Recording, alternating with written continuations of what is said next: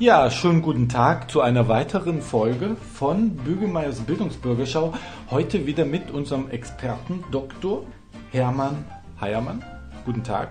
Guten Tag, Herr Bügelmeier. Ja. Und ich möchte auch mich Ihren Grüßen an die geschätzten Zuhörerinnen und Zuhörer anschließen.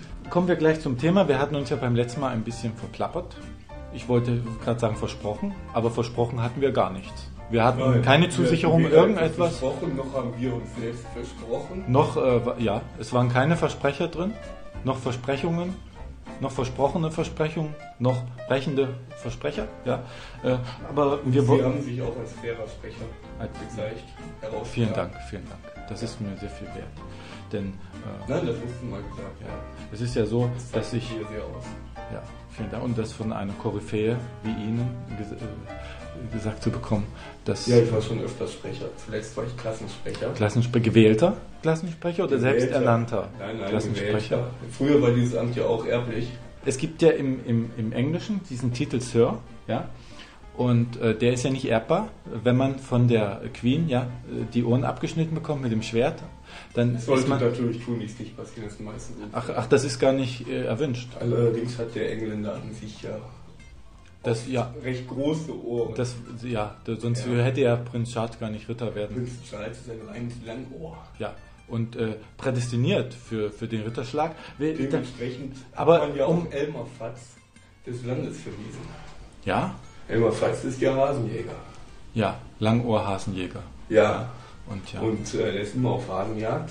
ja, Prinz Charles, ein erklärter Gegner der Jagd, auch der Fuchsjagd, aber auch der aus aber nicht der Schürzenjagd. der Aber nicht der Schürzenjagd, muss man. Äh, soweit muss, äh, muss man ihm das zugestehen, den Jagdinstinkt. Ja, das ist aber auch nur ein weiterer Beleg für seine humanitäre Ader. Ja, als Vollhumanist. Schürzenjagd kommen Ja. in der Regel, heutzutage zumindest nicht mehr, äh, Menschen zu Schaden oder ums Leben gar. Ja. Wobei man natürlich auch sagen könnte, bei der Fuchsjagd und bei der Hasenjagd kommen ja auch nicht so viele Menschen zu Schaden. Ja. Äh, ausgenommen jetzt einmal, und das verkehrt eigentlich jetzt hier schon wieder, ich habe mich selbst widerlegt, ausgenommen Elmar Fatz, der Hm. regelmäßig von Bugs Bunny bei der Hasenjagd verletzt wird. Ja, vielleicht sollten wir den jüngeren Zuschauern sagen, dass sie Elmar Fatz gar nicht kennen können. Wobei die das ja wissen, dass sie Bugs den nicht Bunny kennen. kommt doch jeden Samstagmorgen auf Kabel 1. Die nicht arbeitende Bevölkerung äh, dürfte das dann wissen. Ja, samstags gehört der Papinier, das war doch die Parole der 80er. Ja, aber Sie also wissen- Von daher, äh, wer arbeitet denn schon am Samstag? Außer der Bäcker. Vielleicht an dieser Stelle um uh, ein, ein Zitat von Marx, weil ja der Samstag, äh, der wird ja vom Kapital eingenommen. Der Samstag ist der Kapitalistenarbeitstag. Ja, vielleicht, wenn Sie das mal vorlesen würden an dieser Stelle. Diese markiert, von mir markiert. Das Kapital. Es Ja. gibt so viel über das Kapital zu Also sind, Sie- sind Sie Marxist? Nein, ich bin absolut kein Marxist. Also Ich habe das marxistische System auch alleine unterwandert. Mit David Hasselhoff zusammen. Was? Es ist äh, nicht Legende. Looking for Freedom, Ja. das wissen die wenigsten, Ja. erwähnte auch die russischen Vokabeln Perestroika und Glasnost. Das ist Aus- mir noch nicht äh, zu Ohren Aus gekommen. diesem Grunde reklamiert David Hasselhoff für sich alleine, dass er mit, seinem, mit der Kraft seiner Lieder die Mauer zum Einsturz gebracht hätte. Theoretisch ist dies denkbar. Er singt ja nun nicht immer lupenrein. Und gewisse Tonlagen, Misstöne üben Schwingungen aus, Ja. die auch die stärkste Mauer zum Erschüttern bringen. Und dass die Mauern, äh, Aber für die diese- ostdeutschen Mörtel gebaut Ja. wurden, nicht von höchster Bestandskraft sind. Marmor, Stein und Eisen bricht. Aber unsere Mauer nicht. Das stimmt. Sagt Walter Ulbricht. Und äh, da sind wir gleich beim Thema. Das Kapital. Ne, ach so, wir, Sie wollten erst mal äh, Ja, vorlesen, das Kapital Äh, vorlesen. Der kleine Eigen. Ich werfe David Hasselhoff im Übrigen lediglich vor, dass er nicht wahrheitsgemäß sagt, dass nicht nur er, sondern zumindest mit gleichwertigem Anteil auch ich die Mauer nicht. Immerhin werfen Sie ihm was vor. Viele Fans haben ihm was nachgeworfen, äh, Ziegelsteine und so. Ja. Also meine Tomaten. Unterwanderungsbewegung Ah, ja. bewegte sich auch im erklecklichen Rahmen.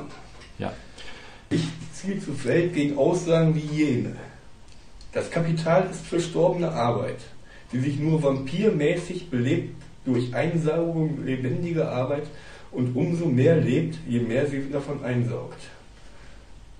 Kann aber nur jemand wissen, der Transsilvanien kennt. Er wendet sich an die Arbeiterklasse und zu dieser Zeit hatten viele Bram Stoker noch gar nicht gelesen, ja, weil viele nicht lesen konnten.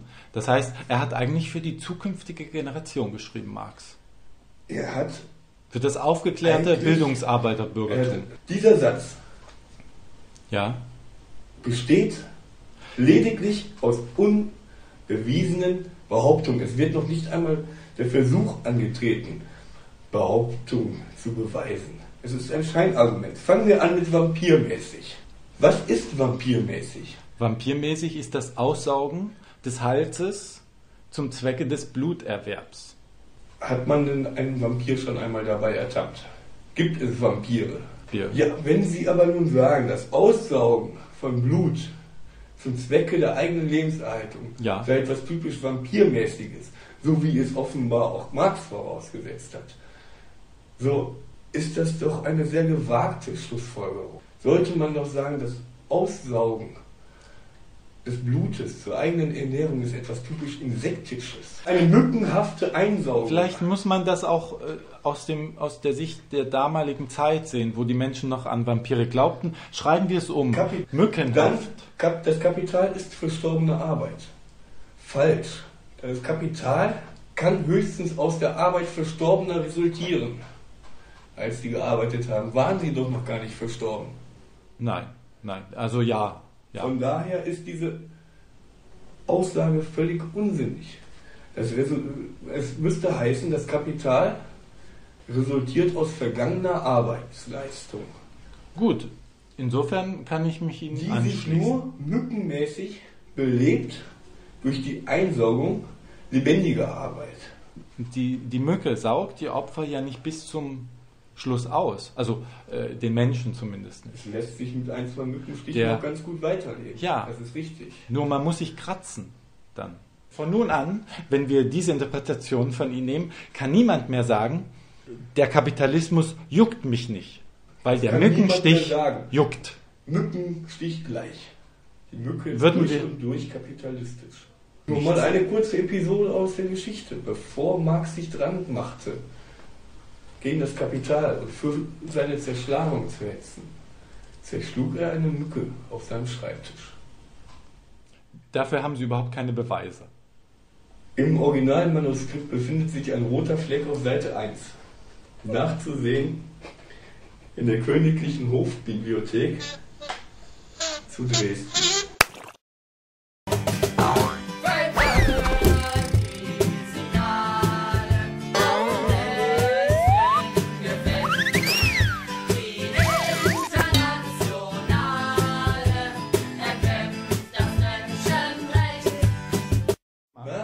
Stein und Eisen bricht, aber unsere Mauer nicht.